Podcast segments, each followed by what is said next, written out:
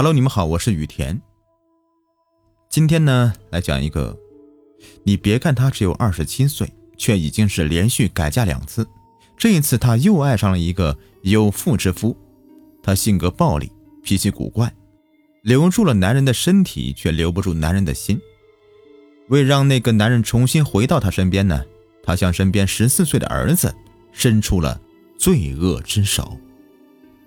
十四岁的男孩东东是吉林市某小学六年级的学生，长得虎头虎脑的，惹人喜爱。这天放了学的东东一边去楼下玩耍，一边等妈妈下班回家。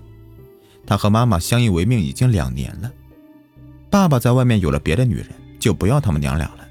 可是爸爸头天晚上不知为何又回家了，看样子爸爸好像很伤心。他不知道爸爸妈妈都唠了些什么。但他看得出来，爸爸这次回来好像没有要走的意思。一九九八年的冬天比往年好像特别冷，东东的小脸儿冻的是通红的，但他还是不愿意自己上楼，而且和他一起玩耍的还有几个邻家的朋友。小孩子在一起玩疯了，是能忘了时间的存在的。东东，东东啊！东东正在玩得起劲儿的时候。一个二十七八岁的女人走了过来，这个女人打扮得很漂亮。东东不认识这个女人，但她却能叫出东东的名字，这让东东感到很奇怪。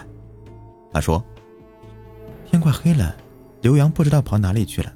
东东，你能不能帮我找一找啊？”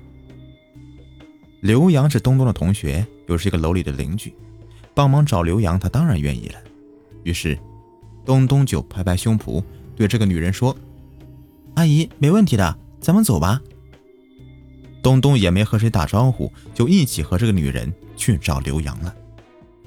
他们走出楼群，走啊走啊，走出很远。东东好像从没走过这么远的路，可是还是没找到他的同学刘洋。他和这个女人在街上面逛来逛去的，不知不觉就来到了丰满区江南乡二道村的一个山坡上。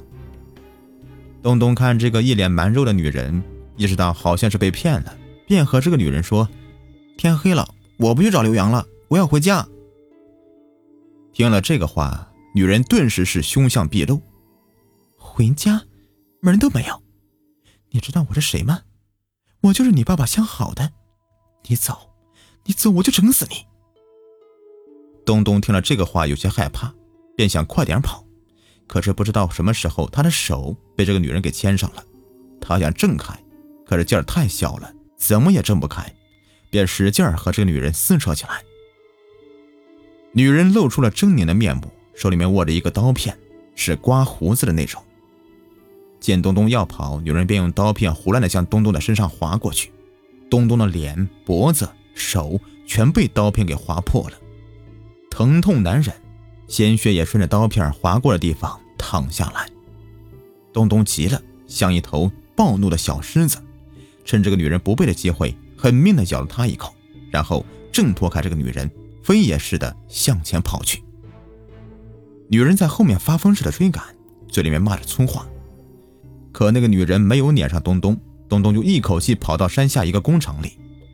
热心的主人在听到了东东被害的情况之后，帮他打通了幺幺零。报警电话。丰满巡警队接到报警之后，迅速会同华山路派出所的所长岳连友赶到报案地点。这时候，丰满刑警大队的王元冲队长也带领着侦查员们赶到了。他们把东东解救出来之后，马上送往附近的医院抢救。东东的脸、脖子、双手全被这个恶毒的女人给割坏了，左脸部缝了七针，颈部缝了八针。右手缝了两层，每层都缝了十多针。东东到现在也弄不明白，那个自称是爸爸相好的女人干嘛要这样残忍的伤害他呀？东东弄不明白，警察却很快弄明白了。这个女人还真是东东爸爸的相好，名叫唐小丽。唐小丽的家住在丰满区一个偏远的山村里。别看她只有二十七岁，却已经是连续改嫁两次。婚姻的不幸使她性格变得十分古怪。两年前，她把五岁的孩子寄养在娘家，自己孑然一身来到了市里面打工，做起了倒腾氧气瓶的买卖。也就是在那个时候，她认识了东东的爸爸。唐小丽落花有意，东东的爸爸也想招蜂引蝶，两颗不安分的心很快就苟合在一起。他们同居不久，唐小丽便央求东东的爸爸离婚，名正言顺地将他娶过来。东东的爸爸虽对唐小丽充满怜爱，但要他抛弃妻子，舍弃家庭，却无论如何也不答应他。唐小丽以跳楼寻死相要挟。东东的爸爸以为唐小丽只是说着玩的，没想到唐小丽真的跳了楼了，人没死成，肋骨却摔断两根。这样智力终于没有包住火。东东的爸爸在外面有女人的事情，终于让妈妈知道了。他妈妈哭得死去活来的，但妈妈有一副善良人的菩萨心肠，她怕真的闹出事来，丈夫要蹲监狱，这个家就真的毁了。她不仅容忍、宽容了丈夫的过错，还拿出自己两万块钱的积蓄给唐小丽治伤，求唐小丽念在同是女人的份上，别再来找东东的爸爸。这样相安无事一段时间，按理说唐小丽也该死了这份心了。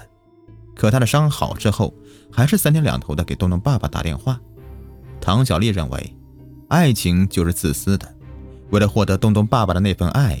她不惜牺牲一个乃至几个家庭的幸福，尽管这份爱不属于她。东东的妈妈终于是忍无可忍了，在电话里面和唐小丽吵起来。没想到吵架的结果是，丈夫终于抛弃他们母子俩，公开和唐小丽过上了。东东很小，只知道爸爸的离去是因为一个女人，从此他和母亲就共同撑起一方只属于母子俩的那片天空了。一晃就是两年过去了。由于唐小丽的飞扬跋扈、尖酸刻薄，东东的爸爸终于腻歪了和唐小丽在一起的日子。唐小丽越是不通情达理，东东的爸爸就越是对从前的生活充满怀念。最后，东东的爸爸终于提出要和唐小丽分手。就在前几天的晚上，东东的爸爸回家了。不知怎么的。东东见到日思夜想的爸爸，却格外感到的生疏。这一夜，爸爸和妈妈唠了很久很久。爸爸一遍又一遍的忏悔，一遍又一遍的请求妈妈原谅。面对爸爸悔恨的泪水，妈妈的心一下子软了。谁会想到，灾难会悄悄降临到可怜的东东头上？唐小丽见到东东的爸爸突然失踪了，找了几天都没找到，便想到可能是。回原来的家了。他曾经几番打听，终于证实了自己的想法。这时，他对东东的爸爸产生了刻骨的仇恨，一个歹毒的念头在心头升腾起来。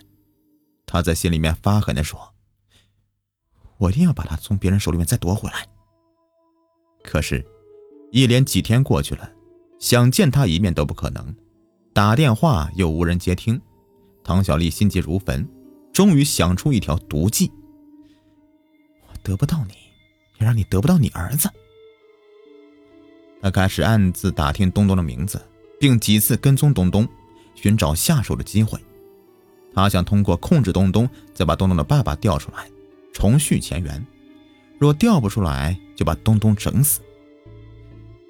两年前，我已经为你死过一回了，这一回，我要让你为此付出沉重的代价，让你尝尝老娘的厉害。让你从此后悔一辈子。唐小丽经过一番的精心策划之后，很轻易的把东东骗出来。没想到东东这么小的年纪却如此机灵，如此的难以对付。不但没有把他爸爸调出来，还让他给逃跑了。他在暗地里看着东东被公安局的警车接走，偷鸡不成蚀把米。他知道这事儿，这个后果就严重了。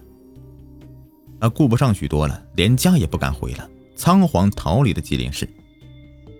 大人们的恩怨自有大人们自己去了断，孩子有什么过错呢？看着东东痛苦委屈的样子，王源和他的战友们义愤填膺。他们表示，一定要让伤害东东的凶手及早归案。根据了解到的情况，唐小丽可能去了保定。王源立即与保定警方取得联系，请求协助抓捕。两天后，唐小丽果然来到保定了，但在朋友那里，她却吃了个闭门羹。由于警方的追捕，她在保定无处落脚，几天后，只好悻悻地回到吉林市。回来之后，他不敢回家，便跑到二嫂的亲戚家面躲藏起来。他以为这里比较安全，却想不到被早已设伏的王源等侦查员抓获。伤害东东的凶手必将受到法律的严惩。而此时此刻，东东的爸爸又作何感想呢？脸上的伤痕是有形的，而心灵的伤痕却是无形的。东东才十四岁。他将带着这块伤疤走完漫漫人生旅途。望着病床上的东东，东东的爸爸嚎啕大哭：“是我伤害了你呀，东东，爸爸对不起你。”好了，这个故事就说完了。想听到更多精彩的有声故事，请关注我的微信公众号“雨田故事”。感谢收听。